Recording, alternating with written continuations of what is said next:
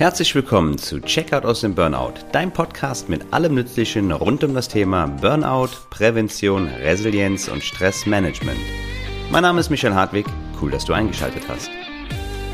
Freunde, einen wunderschönen guten Tag und herzlich willkommen zu einem weiteren Interview hier bei Checkout aus dem Burnout. Ich bin ganz besonders froh, heute ein Gespräch präsentieren zu dürfen, was ich mit meinem sehr geschätzten Kollegen Thorsten Linge gehalten habe. Thorsten ist Burnout-Berater und Lauftherapeut und hatte selber nach langer Zeit in der Versicherungsbranche ein Burnout erlitten. Mehr dazu gibt es aber gleich in der Introduction zum Interview. In diesem gesonderten Intro möchte ich euch noch ganz kurz mitteilen, dass das Gespräch sehr persönlich, sehr emotional, sehr, sehr schön und inspirierend war und auch ein bisschen länger geworden ist. Es waren dicke 90 Minuten, die wir miteinander gesprochen haben. Deswegen haben wir es in zwei Teile gesplittet.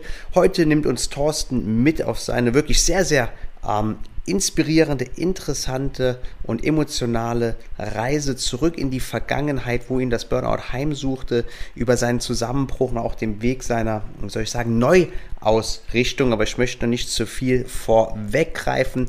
Und nächste Woche im zweiten Teil geht es dann weiter, wie er ähm, versucht, den Absprung aus alten Strukturen zu schaffen hin in sein neues Leben. Aber ich möchte noch nicht zu viel vorwegnehmen, nicht zu viel sabbeln. Wir springen direkt rein in den Talk und hören uns im Outro noch einmal kurz wieder. Mein Name ist Michael, ich bin der Host des Podcasts und freue mich heute, den lieben Thorsten Linge begrüßen zu dürfen. Thorsten, herzlich willkommen, wie geht's dir? Hallo Michael, ja, mir geht's blendend, mir geht's sehr gut, komme gerade aus dem Urlaub, insofern ähm, alles bestens und freue mich hier bei dir in deinem Podcast zu sein. Ja, wir freuen uns auch wirklich sehr, dass du heute hier bist, denn du bist ein sehr geschätzter Kollege und Mensch. Wir kennen uns schon eine gewisse Zeit, denn Thorsten habe ich kennengelernt bei der Ausbildung zum Burnout-Berater und zum Trainer für Stressmanagement. Darüber hinaus ist Thorsten Lauftherapeut. Er hatte klassisch gelernt Betriebswirt und hat äh, sehr, sehr lange in der internationalen Welt im Global Business in verschiedenen Versicherungsgesellschaften ähm, gearbeitet, da ein Stück weit auch Federn gelassen. Wir werden da im Anschluss natürlich intensiv drüber reden. Er hat viele leitende Positionen begleitet und Thorsten bringt heute eine menschliche Geschichte mit, denn Thorsten ist selbst ehemaliger Betroffener eines Burnouts und hat dann allerdings die Kurve bekommen hin, dass er sich heute so entfaltet, wie es seinem Wesen entspricht und da auch unter anderem als Lauftherapeut agiert. Er hatte ähm, seinen Zusammenbruch im Jahre 2009 und bringt heute so ein bisschen seine Erfahrungen aus der vergangenen und der heutigen Welt mit. Er ist darüber hinaus Gründer der sogenannten Wingman Liga. Da gibt es jeden Donnerstag Open Door Meetings für vom Burnout betroffene Männer. Warum das nur für Männer ist, wird er uns hoffentlich gleich selber erklären. Thorsten, ich hoffe, ich habe dich hier würdig ähm, ein bisschen den Leuten ähm, introduced. Magst du selbst noch was zu dir sagen? Also du hast das ja schon wunderbar und vollumfänglich eigentlich dargelegt, tatsächlich. Sehr, sehr schön. Ich jetzt, äh, ich hoffe, ich kann mir das dann später nochmal abschreiben, weil das wunderbar passend das wiedergibt, dass eben ich tatsächlich dieses Burnout als solches selber durchlaufen habe und insofern sehr wohl, ähm, wie du auch weißt, wovon ich spreche, wenn ich äh, darüber rede, aber eben auch den Weg auf die andere Seite, so sage ich jetzt mal, ne? dass das äh, Hilfe zur Selbsthilfe oder überhaupt zu helfen, äh, da ein wichtiger Aspekt für mich geworden ist mein Weg aus dem Burnout, ähm, den habe ich sehr stark über das Laufen ähm, gefunden. Das hat mir sehr, sehr viel Kraft gegeben und mir sehr geholfen. Und insofern, äh, ja, hast du das alles äh, sehr schön schon zusammengefasst. Wie mehr kann ich gar nicht dazu sagen. War das damals eher Zufall gewesen, dass du zum Laufen gefunden hast und das Laufen dir hat helfen können oder war das bewusst als äh, Möglichkeit herbeigeführt? Also das Laufen war für mich, ähm, ich bin schon immer irgendwie so ein bisschen gelaufen, mal ein bisschen ganz wenig, mal ein bisschen, ein bisschen mehr, mal, mm. mal durchaus viel, aber Laufen war schon immer da, aber nie so, dass ich jetzt extrem viel lang gelaufen bin. Das war immer mal so ein bisschen. Mm. Und äh, es kamen dann eigentlich zwei Dinge zusammen. Das eine, dass äh, ein Marathon schon immer auf meiner Bucketlist stand. Mm. Und insofern habe ich gesagt, mh, hm, aber das war so weit weg für mich, so eine lange Strecke zu laufen. Äh, das war, das kam gar nicht mir so in den Sinn. Mhm. Und ähm, irgendwann äh, hat dann aber äh, ein Bekannter von mir, der Triathlet ist, ähm, mir so einen letzten Schubser gegeben. Ja. Und so kam eins zum anderen, so dass ich quasi über, also das Laufen sozusagen ernster genommen habe und dabei gemerkt habe, ähm, wie sehr mir dieses Laufen hilft. Also nicht Mhm. nur, dass ich jetzt körperlich fitter werde, das passiert natürlich auch zwangsläufig, das hofft man zumindest, Ja. sondern dass es mir auch mental sehr viel gegeben hat, weil man dann ja, und das Ziel Marathon ist ein weites Ziel irgendwo und das muss gar nicht das Ziel sein. Ähm, Und ich bin jetzt auch nicht diesen Marathon gelaufen, weil ich unbedingt äh, auch mal, keine Ahnung, 42 Kilometer am Stück Ja. laufen wollte, sondern das war eben so ein Ding, das auf der Bucketlist stand Mhm. ähm, sondern vielmehr bin ich dann auch dieses und habe das gelernt, weil man dann so ein paar Vorbereif äh, Vorbereitungsläufe auch macht, so, Ja. einen Kilometerlauf und dann auch mal so einen Halbmarathon und dabei merkt man dann, es gibt so, so eine, diese Läufer-Community, nenne ich es jetzt mal, die ähm, untereinander ganz fantastisch miteinander umgeht. Die nämlich, äh, da sind natürlich sind da, da sind Ultraläufer dabei, ja, die 100, 100 Meilenläufe machen. Und da sind Leute dabei, die gerade ihren ersten 5 Kilometer Lauf machen. Ja. Aber untereinander gehen die so gleich miteinander um. Und wenn der, der 100-Meilen-Läufer dann sieht, dass da ein Laufanfänger gerade das erste Mal fünf Kilometer geschafft hat, Mhm. dann applaudiert er dem ganz ehrlich und aufrichtig, Sehr schön. ähm, so als hätte er seinen 100-Meilen-Lauf gerade absolviert. Ja, und, und, und dieses, diese Augenhöhe, die da ist, die habe ich halt mitge dabei gespürt, bei, dabei Mhm. gemerkt. Und das war eigentlich das, was mich dann an dem Laufen so sehr fasziniert hat, zu mir gebracht hat. Mhm. Dann die Entwicklung dabei. Ähm, wenn man dann so einen, so einen Halbmarathon zum Beispiel mal läuft, Ja. und ich rede jetzt nicht Halbmarathon, weil es sind 21 Kilometer, sondern ich rede, rede von diesem Lauf über die Straße mit ganz vielen anderen, egal ob schnell oder, oder langsam, und Mhm. diesem Publikum an der Seite.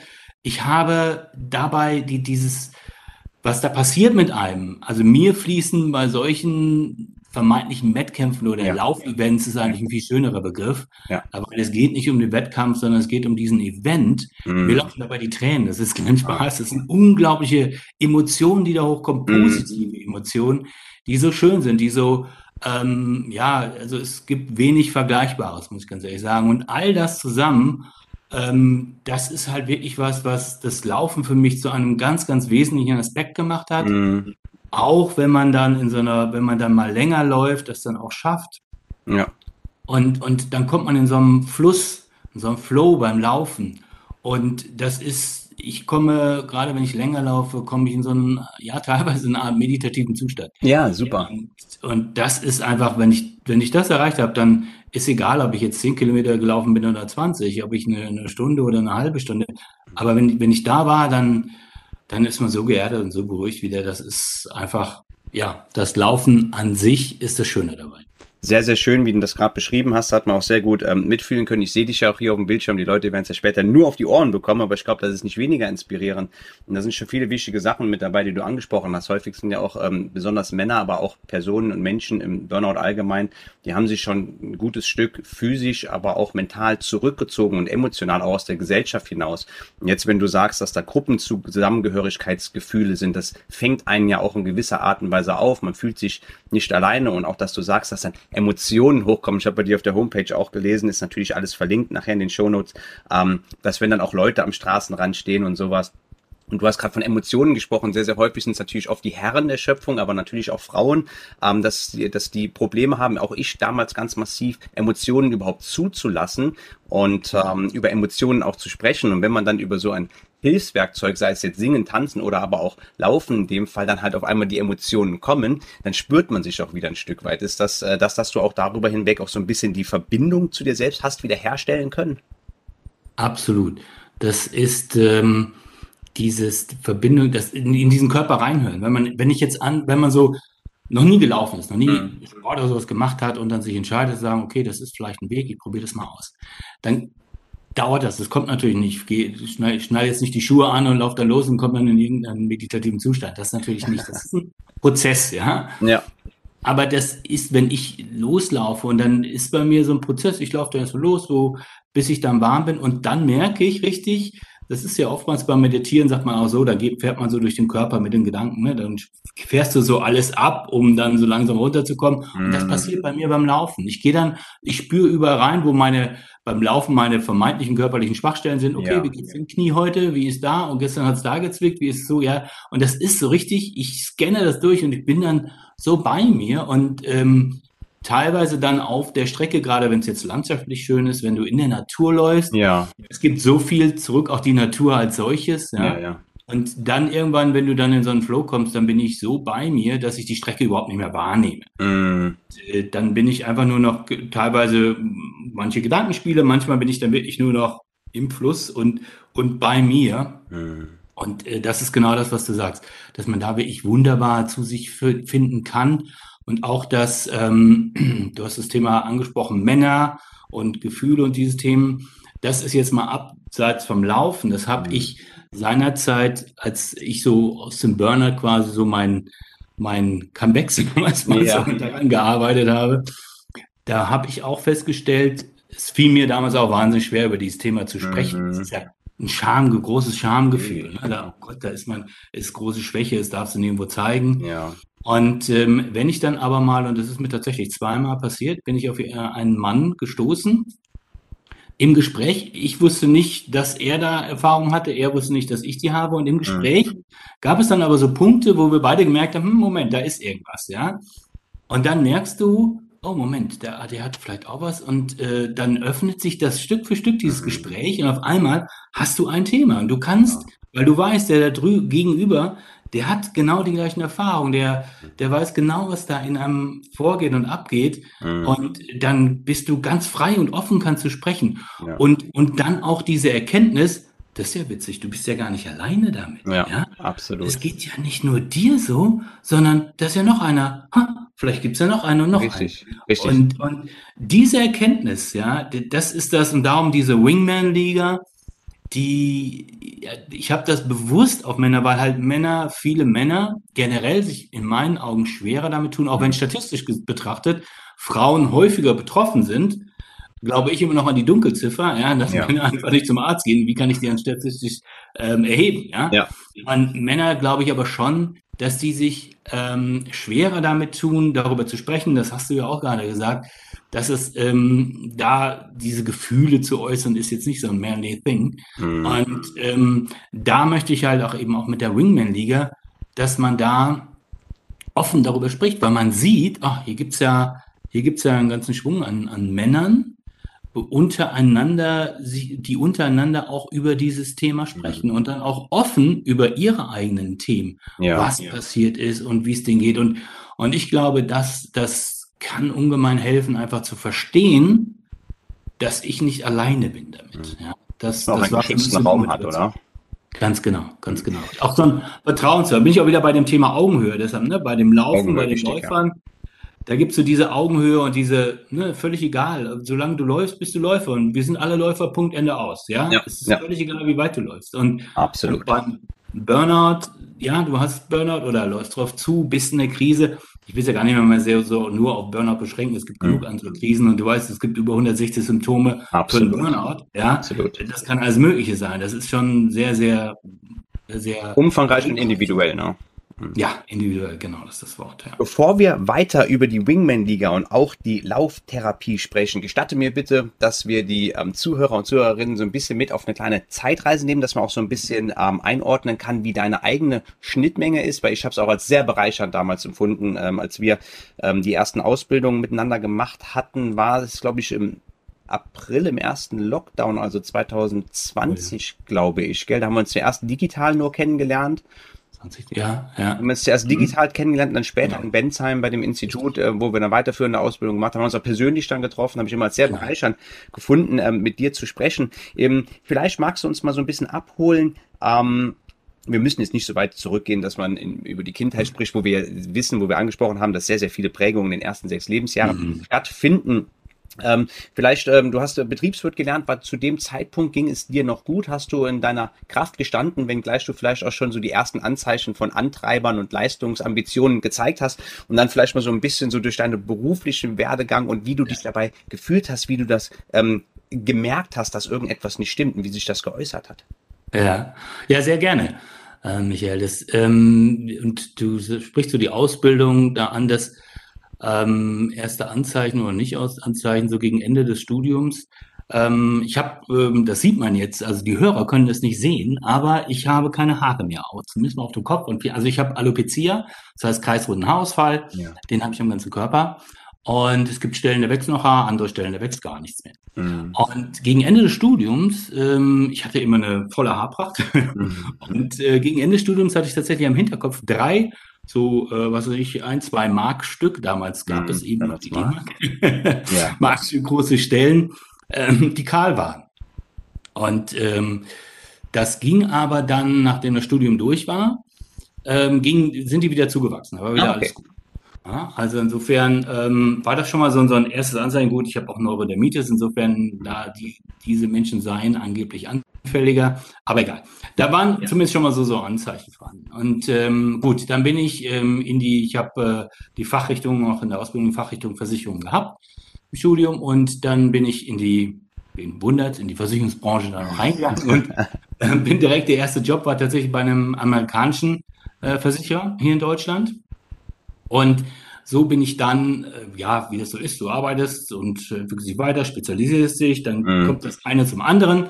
Und irgendwann wann war ich dann bei einem, ja, eigentlich dem Marktführer ähm, und habe mich in der Führungsposition da wiedergefunden. Bin dort in der Abteilungsleitung zunächst gestartet und hatte das erste Mal auch so Führungsverantwortung und als ich diese, diesen Job angenommen habe, das war wirklich Führungsverantwortung von jetzt auf gleich. Mhm. Völlig neue Rolle für mich, äh, für mich. Und heute gibt es ja sehr viele Unternehmen, die dann auch so ein bisschen Coaching, so verschiedene Dinge ja. da machen und tun. Ne? Damals äh, war so die Devise bei dem Arbeitgeber nicht unbedingt, wir schmeißen dich mal ins Wasser und gucken, ob du schwimmen kannst, mhm. sondern wir schmeißen dich von der Klippe und gucken, ob du fliegen kannst. Ja, ja. ja. Und äh, das Drehmoment ist dann schon mal ein anderes. Und ich weiß noch, dass ich die erste Zeit da bin ich äh, jede Nacht um vier Uhr schweißgebadet aufgewacht, weil ich mir, okay, ich muss das noch, das noch, wie mache ich das, wie mache ich das? Es war also wirklich am oberen Limit. Mhm. Und ähm, dann bin ich aber mit der Zeit dort reingewachsen tatsächlich ja. auch. Und es lief dann auch sehr gut. Und ähm, als es dann anfing gut zu laufen, da wurde dann sukzessive die Verantwortung mehr. Ja, dann bin ich in die, in die Bereichsleitung gekommen und ähm, das, ja, das wird dann halt immer mehr. Und, und irgendwie spürte ich dann auch irgendwann mal, dass, ähm, dass ich das so gar nicht äh, wollte. Da, also, da, oder, oder auch konnte. Mhm. Ja, ich habe es eigentlich gar nicht wirklich gespürt. Ich, ich hatte ähm, einen Freund von mir, der sagte mir damals dann sehr regelmäßig, Thorsten, was du hier machst, das ist nicht gesund. Ja. Und ich habe das gar nicht so gesehen. Und äh, mhm. du kennst es vermutlich, Absolut. dass man es selber gar nicht wahrnimmt, ja. Mhm. Dass du, du arbeitest und arbeitest und arbeitest und wenn du um neun zu Hause bist abends, dann ist, war es ein früher Tag, ja. Ja. Also ein früher Tag so ungefähr. Aber man und, nimmt selbst auch dann wahr, als dass es kein früher Tag war. Wenn ich früher zu meiner Frau gesagt habe, ich mache heute früh Feierabend, hat die gesagt, geil, wann kommst du 16 Uhr? Ich so, nein, 19 Uhr. Und ich, ja, in meiner Wahrnehmung war das dann wirklich früh, ne? So ist es, so ist es, ja. Und in dieses Spiel, da gehst du dann voll und dann kommen auch so diese Sprüche, ne, wenn jemand um 18 Uhr nach Hause geht, oh, hast einen halben Gleittag genommen, ja. So, das, das ist so das Niveau, auf dem du dich bewegst. Das ist, das wirkt wie völlige Normalität, ist aber nicht normal. Dieses ja? gemeinschaftliche, und, ähm, ja. sarkastische, ins Lächerliche ziehen, die mhm. offensichtlichen mhm. Missstände so zu verharmlosen und drüber lachen, sarkastisch, mhm, kenne ich. Ja, schon. Ja, ja. Ich meine, wir waren ein tolles Team. Wir haben auch viel zusammen dann tatsächlich gemacht. Nach der Arbeit auch oftmals dann, ne, waren wir auch äh, nochmal ein Trinken und hoch die Tassen, ole, ole, ole, Party. Ich glaube, den, den Part kennst du auch, ne? Natürlich. Der macht und, auch immer sehr viel Spaß, ne? Und der bleibt ja in, in, in der CE-Situation auch sehr oft auf der Strecke, was natürlich auch sehr schlimm für die mitarbeitenden Menschen ist, ne? Richtig, hm. richtig. Und ähm, ja, so kam, Entschuldigung, so kam dann eben die ähm, die Verantwortung wurde immer mehr und mhm. ähm, dann irgendwann kam ich an einen Punkt, wo ich sagte, ja, nee, irgendwie, ich kriege das ja alles so nicht mehr gebacken. Dann, ich war auch äh, damals in erster Ehe verheiratet mhm. und äh, die Ehe blieb dann auch auf der Strecke de facto, ja, das, mhm. ähm, weil ich war ja nie da, ja, wir, ja. wir konnten ja gar keine Beziehung führen. Ja, ja. Und ähm, das war dann äh, schwierig und so dass ich mich dann aber auch so diese, diese quasi Entfremdung von allem so ein Stück weit, ne, vom Job aber auch, aber auch dort und das war, ähm, konnte es eigentlich gar nicht mehr mit den ganzen Themen umgehen. Und ähm, dann sollte hast ich eigentlich. Widerstand, darf ich ganz kurz einhaken? Hast du Widerstand gewagt? Hast du deinen, deinen Chefs gegenüber angesprochen, es wird etwas zu viel? Nee, hm. nie. Nie, ganz im Gegenteil. Ähm, ich habe nur, das heißt, ähm, ja, jein. Ähm, das war so, an einer Stelle war es dann, dann habe ich äh, zwei Rollen gehabt, weil es war eine Lebensgesellschaft und eine Nicht-Lebensversicherungsgesellschaft, die sind mhm. in der Versicherungsbranche strikt voneinander getrennt. Ja. Und ähm, da habe ich eigentlich, ich habe meine Preisleitungsrolle auf der einen Seite gehabt und auch noch eine Rolle auf der anderen Seite. Mm. Hatte, habe dann auch in der Matrix, hatte dann letzten Endes zwei Matrixen. Also es wurde immer komplexer. Mm. Und ähm, habe dann an äh, einen äh, Europachef ähm, reported auf der einen Seite. Ähm, ja, ich sag mal so, das Vertrauen war nicht da. Ich hatte auf der anderen Seite, wo ich auch angefangen habe, hatte ich sehr taffe Chefs, mhm. aber ähm, das war äh, tough, aber ehrlich. Ne? Also gerade raus, Augen, ne? dann ja. konnte man auch mal einen raushauen und irgendwann haben die dann gesagt, so bis hierhin und nicht weiterlegen, alles ist gut, ja. Und dann wusste man, alles klar, ne, passt jetzt so. Ja, ja, ja. Aber da war das, da war das Verhältnis ein ganz, ganz anderes. Mhm. Das war ähm, überhaupt, da war kein Vertrauen vorhanden. Ähm, das ließ sich auch nicht aufbauen. Ähm, und so dass ich dann irgendwann gesagt habe, ich mache das nicht mehr, ja, weil ich das so nicht kann. Da kam ich schon an den Punkt, muss ich gestehen. Ja. Ähm, und das war dann auch, das, wie im Bilderbuch eigentlich, das war der klassische Karriereknick. Mhm. Ähm, da hat man, weil dann der Präsident, der Europe President auf der anderen Seite, der sagt dann, der rief mich da an, sagte, Thorsten, komm, bitte zieh das durch, mach das weiter, weil ne, tausend Gründe und dies und jenes. Dann habe ich gesagt, okay, ich gehe nochmal in mich, habe dann aber trotzdem mich dagegen entschieden. Mhm. Und äh, gut, dann war ich im freien Fall sozusagen. Mhm. Hast du dich dagegen entschieden, weil du eigentlich wolltest, aber nicht mehr konntest, oder weil du, äh, ich sag mal, in weiser Voraussicht, äh, um dich selbst zu schützen, ähm, das Ganze abgelehnt hast? Ich würde das mehr so, es war jetzt gar nicht mehr so, dass ich sage, oh, jetzt noch mehr Pensum und ich müsste dies oder jenes. Das habe ich gar nicht erkannt. Ich glaube, es war ein Stück weit, das war mir aber damals auch noch nicht bewusst. Heute kann ich sagen, es waren ein Stück weit so diese Werte. Ja, solange diese Werte noch einigermaßen passen und mit meinem, mit meinem Chef in Deutschland, dem Länderchef und mhm. meinem Line-Chef in Europa, ähm, da habe ich, da, da passte das für mich mit den Werten, ja. Da, da konnten wir geradeaus reden und ich konnte auch sagen, so und so und so. Das passte, es funktionierte. Diese Werte konnte ich aber, die habe ich nicht, die, die waren für mich wie verraten mm. ähm, auf der anderen Seite.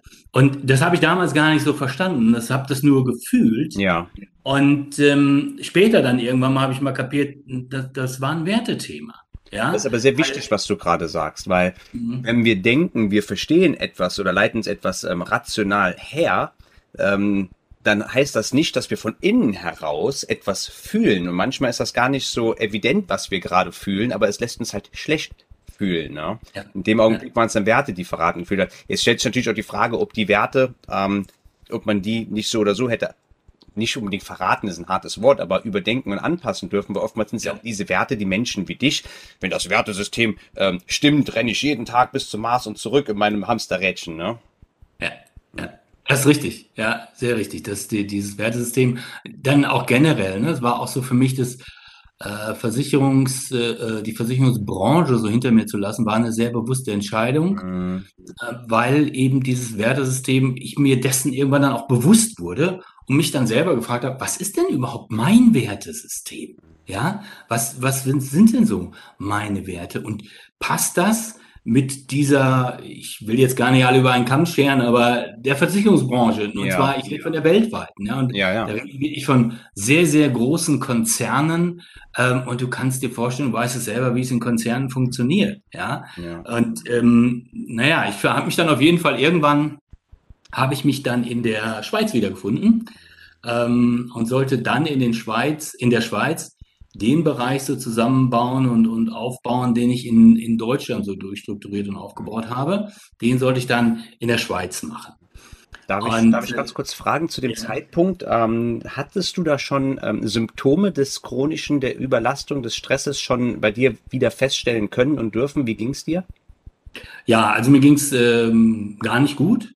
Das war, waren alles, ähm, ich war auch mehrfach da, oh nee, jetzt kündige ich, jetzt kündige ich doch nicht. Und, mhm.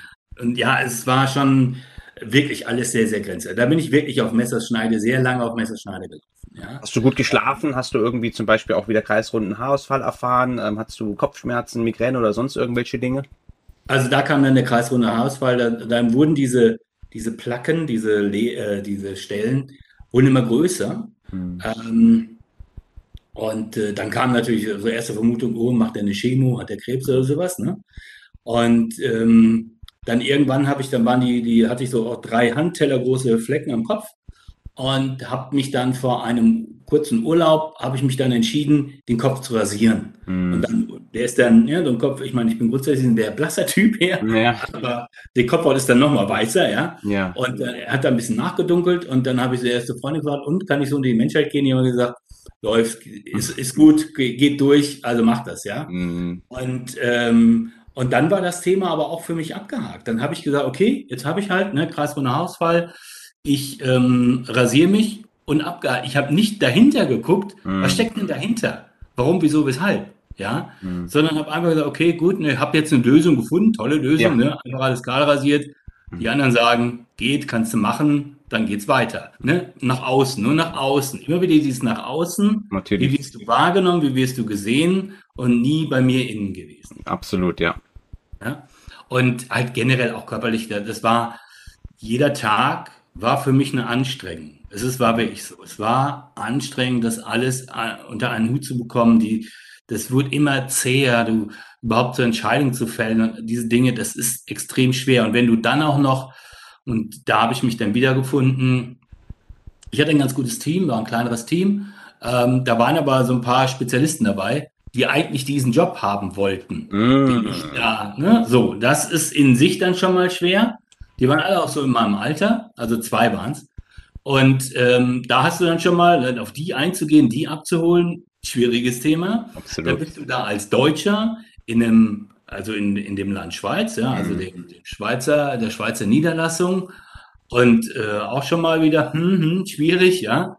Und, mm. ähm, und dann hatte ich noch einen äh, Länderchef, der Franzose war und äh, das war reinstes Micromanagement. Mhm. Micromanagement kannte ich bis dahin nicht, ja. Ich konnte bis dahin, da war das Vertrauen, da bin ich wieder bei dem Punkt Vertrauen, ja. ja.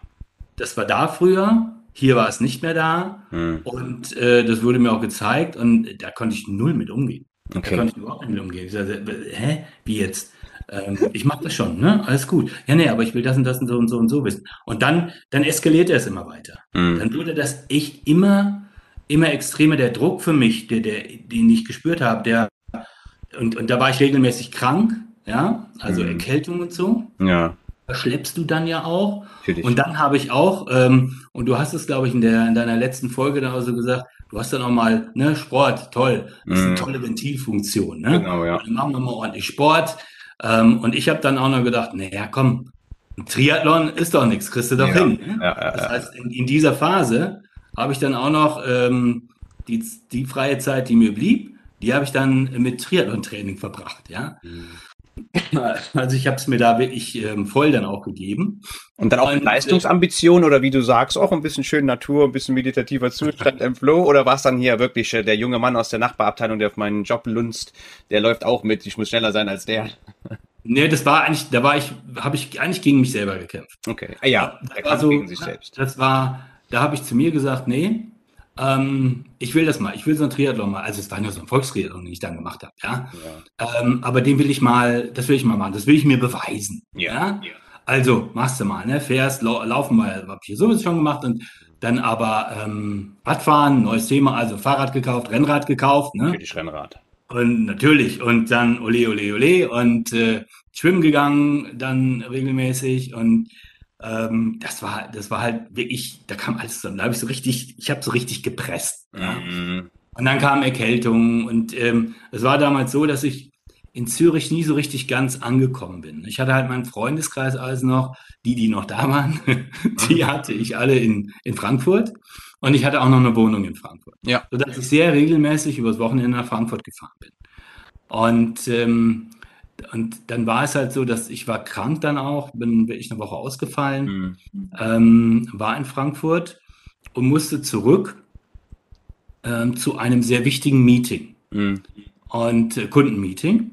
und habe gesagt, okay, soweit wieder einigermaßen fit. Ich fahre am, das war ein Mittwoch, und habe gesagt, gut, Dienstag fahre ich nach Zürich und dann bin ich Mittwochmorgen im Büro und dann können wir zum Termin gehen. Ja. Und ähm, diese Fahrt, die werde ich nie vergessen, weil das war für mich so das, äh, äh der Gipfel meines Burnouts sozusagen. Okay. Ja, das war der, die Eruption schlechthin. Mm. Bin damals eben, bin gefahren, bin losgefahren und diese, je näher ich Zürich kam, desto, desto höher wurde dieser Druck. Und ich habe das, ich habe im Auto gesessen, diese Emotion, die ich da verspürt habe, das war so brutal. Anders kann man es nicht sagen. Das war wirklich brutal. Ich habe, das waren Angstzustände, das waren, ähm, das, das war ganz, ganz krass, war das, was ich da gespürt und ich habe, ich habe auf dem Fahrersitz, ich habe am hinterm Lenkrad gesessen und mir liefen die Tränen, die, die Tränen vor diesem Stress. Ich, ich konnte, ich musste rechts ranfahren. Ja. Ich bin auf den nächsten Parkplatz gefahren, weil ich so nicht weiterfahren konnte. Ja, Mhm. und das je näher ich Zürich kam. Und das war also unglaublich extrem, was ich da durchgemacht habe. Und dann habe ich mich wieder einigermaßen beruhigt, bin dann nach Zürich, bin auf meinen, äh, bin in meine Wohnung und habe dann, ähm, ich habe aber nicht schlafen können. Ich war dann abends irgendwann da, und, aber ich habe nicht schlafen können, weil ich einfach dieser Druck dann vor den nächsten Tag, dieses Meeting, diese Verantwortung, all diese Dinge, es war ein sehr, sehr großer, wichtiger Kunde. Ja.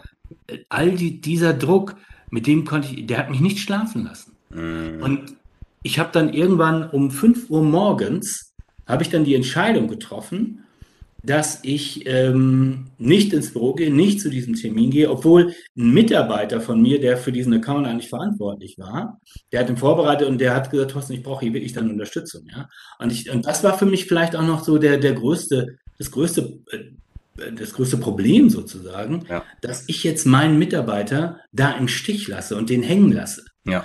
Das war äh, das, äh, den Kunden und meinen Chef und wie auch immer, es war ein Thema. Ja. Aber dass ich meinen Mitarbeiter da so hängen gelassen habe, das, das war, das konnte ich mir gar nicht verzeihen. Mm.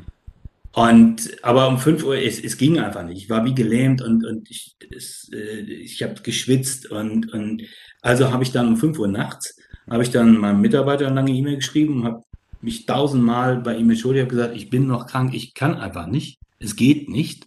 Und habe dann auch meinen, meinen Chef entsprechend informiert und ähm, habe mich dann eben krank gemeldet. Und dann, das war so ein bisschen Erleichterung, Mm. sodass ich erstmal schlafen konnte. Okay. Ja?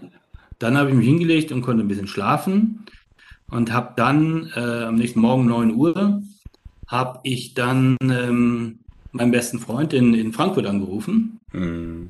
habe ihm das geschildert, wie es mir gerade geht, was so alles passiert und so mit mir. Ja. Ne? Und ähm, das Spannende war, dass er tatsächlich zu mir gesagt hat, dazu, ich, ich kann es gar nicht nachvollziehen. Ich kann das nicht verstehen, was du mir erzählst, diese Gefühle, diese Emotionen, dieser Druck, dies, das kann ich gar nicht so nachempfinden. Er sagte dann aber, aber ich höre, wie scheiße es dir geht, ja, wie Mhm. dreckig es dir geht. Das höre ich ja, weil es war wie ich, wir waren sehr, sehr viel zusammen, wir waren sehr eng.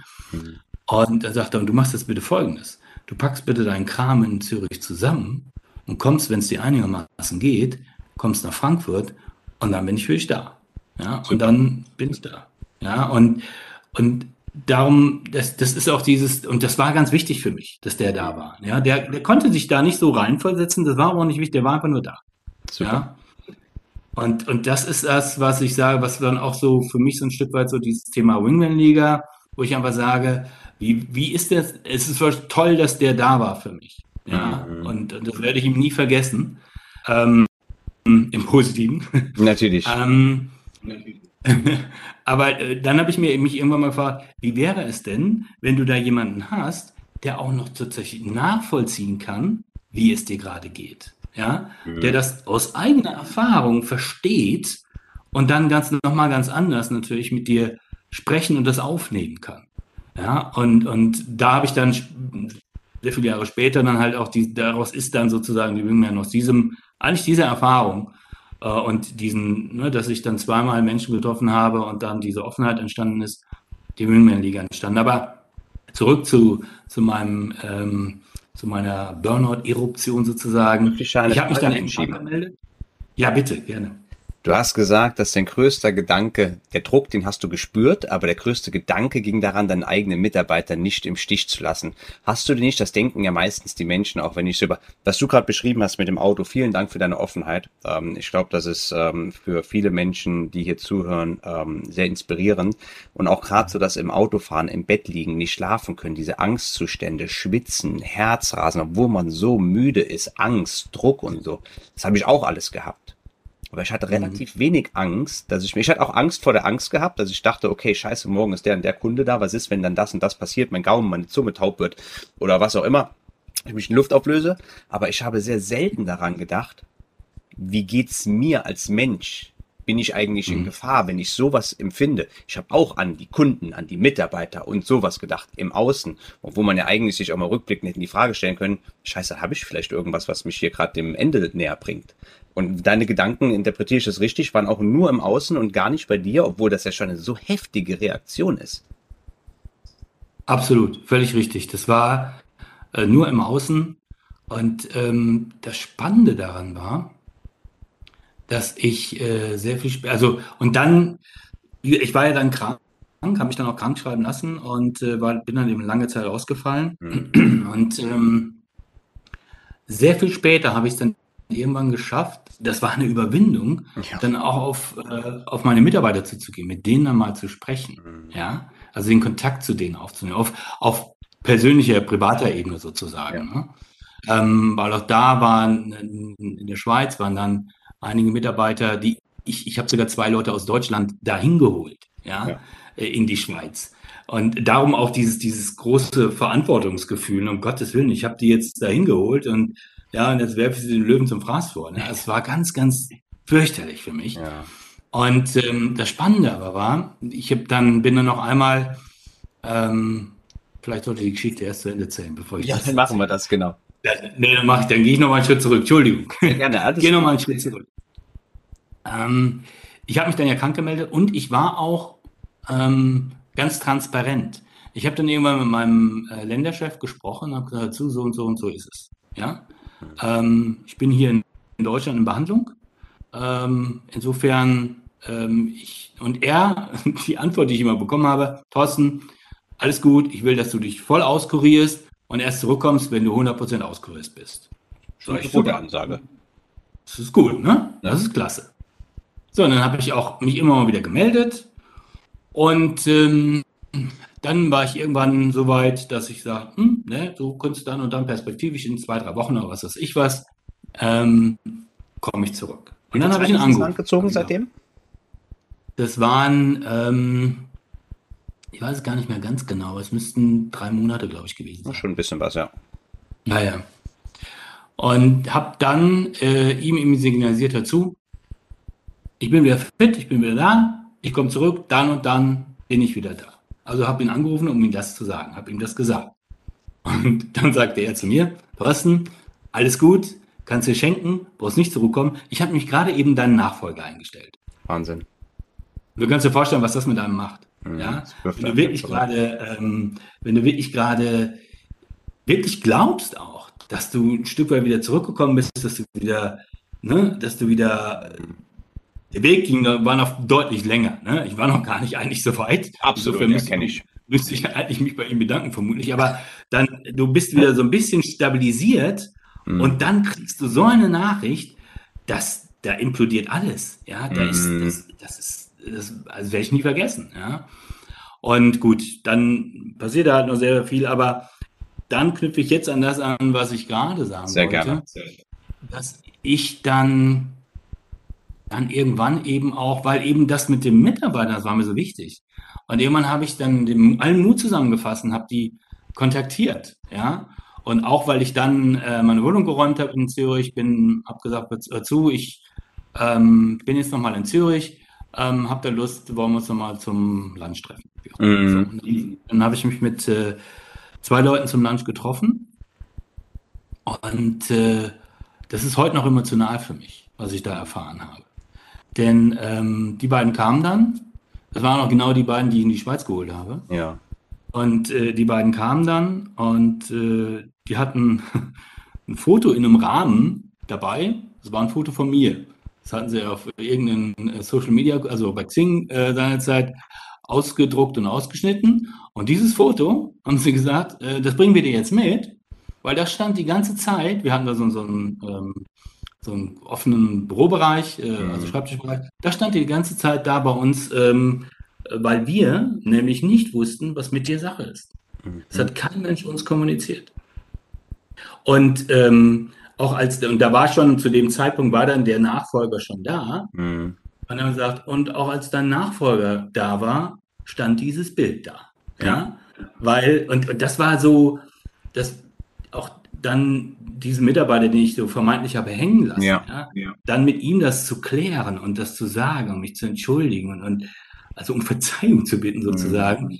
das, ja, das war schwierig, aber was dann zurückkam, ja, weil der gesagt hat, äh, entspann dich, ja, weil ja, angenehme Team-Meetings gibt es andere, aber du hast mich doch nicht hängen lassen, ja. Mhm. Und, und das war so enorm wichtig für mich, ja, dass das mir auch, auch sehr viel dann wiederum geholfen hat. Also diese offene Kommunikation dann ja. mit diesen Menschen war ein ganz, ganz wichtiger, ganz wichtiger Faktor dabei. Das ist sehr wichtig, was du gerade erzählt hast. Ähm, ich glaube, es geht vielen Menschen so, dass man halt man ist ja so in seinen Glaubenssätzen verankert in der Situation. Wir haben gerade eben drüber gesprochen, dass man halt nur seine Gedanken im Außen hat, obwohl man eh genug innere Baustellen hat. Ähm, ähm, dass, es, dass es durchaus wichtig ist, auch mal mit Leuten zu sprechen, wie du das wahrgenommen, ähm, weil man einfach sieht, dass man selbst mit sich selbst viel zu hart ins Gericht äh, gegangen ist und ganz ähm, Maßstäbe angesetzt hat, die wahrscheinlich auch mit dazu beigetragen haben, dass man überhaupt in der Situation äh, geendet ist. Ich glaube, das ist auch, Selbstreflexion ist ja sowieso ein extrem wichtiges Thema in der Genesung ähm, vom Burnout, weil wenn man sich nur körperlich regeneriert und dann wieder, du hast gesagt, du warst ein bisschen stabilisiert, du solltest vielleicht dankbar sein, wenn du dann wieder mit den gleichen Ambitionen zurückgekommen wärst, dann wäre es nur eine Frage der Zeit wahrscheinlich gewesen. So geht es ja vielen, dass man ein zweites, ein drittes, ein viertes Burnout ähm, rutscht und so Selbstreflexion, dass man merkt, okay, vielleicht war das zu verbissen damals. Die eigenen Mitarbeiter haben es ganz anders wahrgenommen, obwohl sie Betroffene waren. Ich glaube, das ist auch sehr, sehr wichtig, so eine Erkenntnis ähm, in der Genesung. Eine sehr, sehr, äh, sehr, sehr interessante und inspirierende Geschichte. Bist du jetzt allerdings noch in der Versicherungsbranche drin oder hast du den Mitarbeiter, den, den, den, die, die Zusammenarbeit mit dieser Firma dann schon zu dem Zeitpunkt beendet gehabt? Also die Zusammenarbeit war dann beendet, mhm. hatte noch einige Nachspiele, weil mit dem Gesundheitssystem Schweiz und ja. wie auch immer, aber das äh, ist jetzt äh, nur, die waren dann die Nachwehen, das Arbeitsverhältnis war beendet und ich bin dann auch wieder nach Frankfurt gegangen und ähm, aber ich muss auch sagen, dass diese Erkenntnis, so dass diese Branche oder dass dieser Job, das alles, dass mich das krank macht sozusagen, mhm. die war immer noch nicht da. Ja? ja. Denn, na klar, dann hast du erstmal keinen Job und dann kommst du erstmal ein bisschen runter, aber irgendwann sagst du mal, okay, gut, wäre schon schön, wenn Kohle reinkommt, also mhm. Geld reinkommt, ja. Und ähm, dann habe ich, äh, klar, und man hat ja auch ein Netzwerk über die Zeit sich so. aufgebaut, ja. Also habe ich dann ein paar Strippen gezogen und dann hatte ich kurz darauf wieder den nächsten Job. Ja, also wieder bei einem kleineren amerikanischen Versicherer, aber ja, dann war ich wieder in einer führenden Position und äh, war wieder back to the roots. Ja, und ähm, und das war dann auch, weil da, da war die, die Europazentrale war seinerzeit in, äh, in Spanien. Okay. Und das war, obwohl es ähm, Nee, es war ein, äh, war ein Amerikaner, der dort Europa geleitet hat, ja. Mhm. Aber das Ganze war, ähm, ja, das war, da habe ich sehr viel schneller dann auch diesen Punkt erreicht, weil wir sollten, ich sollte was aufbauen mit einem kleinen Team. Mhm. Und ähm, da hatten wir auch erste Erfolge und dann fehlten uns aber Produkte. Ja. ja und dann habe ich gesagt, Leute, wir brauchen das, das und das. Wenn ihr uns das konzipiert, macht und tut, dann können wir mehr und weitermachen, dies und jenes. Und äh, damals war aber die Gesellschaft mit einem großen Produktlaunch in, der, in, in Spanien beschäftigt. Und alles, was Underwriter, Aktuare, saßen alle auf diesem Projekt. Mhm. Also war keiner da, der uns dieses Produkt schnitzen konnte. Und äh, dann hat aber mein Europachef dann zu mir gemeint, aber ist kein Problem, du darfst zwei, zwei Vertriebsleute einstellen. Mhm. was soll ich denn mit Vertriebsleuten, ja? Ich habe nichts zu verkaufen, ja? ja und die Regale leer sind, da brauche ich auch keine Verkäufer. Ja, also brauche ich nicht. Doch, doch, doch, doch, das, das kriegst du schon hin und dann mit dem, den paar Produkten, die wir haben, da kannst du neue Kunden und diesen, jenen, solche, solche. Es funktioniert nicht, ja. Das ist eine, das ist null nachhaltig, da, da räume ich ein bisschen was ab, wenn überhaupt, aber hinten raus und da wird, da wird's doch spannend. Aber äh, dann haben die ähm, aus Spanien heraus einen ähm, Headhunter dann engagiert, mit dem habe ich dann gesprochen und äh, der hat dann tatsächlich, hat der dann Interviews, also er hat dann Kandidaten rangeschleppt. Und dann ähm, habe ich das erste Interview geführt und da saß ein junger Kerl vor mir und ich sollte dem jetzt erzählen, wie toll wir sind als Gesellschaft. Ja, wie toll, was für ein tolles Unternehmen das ist. Freunde, was für eine tolle, was für eine emotionale, interessante und auch inspirierende Geschichte an dieser Stelle noch einmal. Thorsten, vielen lieben Dank für deine offenen Worte. Ich bin mir ziemlich sicher, dass, ähm, dass diese Worte vielen Menschen, die gerade in einer Situation sind, wie du dich gegebenenfalls damals im Auto auf dem Weg nach Zürich ähm, gefühlt hast, wie ich mich damals ähm, gefühlt habe, als ich zu Hause meinen Zusammenbruch erlitten habe. Deswegen vielen lieben Dank, dass du dich dazu bereit erklärt hast. In der, wir haben jetzt hier natürlich einen kleinen Cliffhanger eingebaut und wie es weitergeht, ob du diese jungen Männer eingestellt hast, ob du weiter in der Versicherungsbranche geblieben bist oder ob es dir gelungen ist, dein Leben so zu strukturieren, dass du dich von den alten äh, Dingen, die dich krank gemacht haben, hast trennen können und welchen Weg du gegebenenfalls eingeschlagen hast. Kleiner ähm, Wink mit dem Zaunfall. Thorsten ist heute unter anderem äh, Burnout-Berater und Lauftherapeut. Natürlich sprechen wir auch über die äh, lauftherapeutischen Ansätze. Aber ich möchte nicht zu viel vorwegnehmen. Ich möchte euch etwas im Ungewissen lassen, die Lust auf nächste Woche aufrechterhalten. Thorsten, vielen lieben Dank noch einmal. Ja, Freunde, ich hoffe, euch hat es gefallen bis hierhin. Wer dennoch Zeit mit Thorsten oder mit mir verbringen möchte oder unsere Inhalte auschecken möchte, der möge sich bitte auf LinkedIn mit uns vernetzen, uns bei Instagram folgen oder auch unsere Homepages auschecken, die selbstverständlich unten in der Video-Description sind. Andernfalls könnt ihr selbstverständlich sehr, sehr gerne bei iTunes und bei Spotify diesem Podcast hier ein fettes 5-Sterne-Rating dalassen, sodass die Inhalte besser und wohlwollender von den entsprechenden Algorithmen abgegriffen werden. Das größte Lob ist selbstverständlich die Weiterempfehlung unserer Inhalte dieses Podcasts an Freunde, Familie, Bekannte, Kollegen, wer auch immer ein Interesse an der Materie hat. Ansonsten hören wir uns nächste Woche wieder. Es geht weiter im interessanten Gespräch mit Thorsten Linge. Passt auf euch auf und bleibt gesund.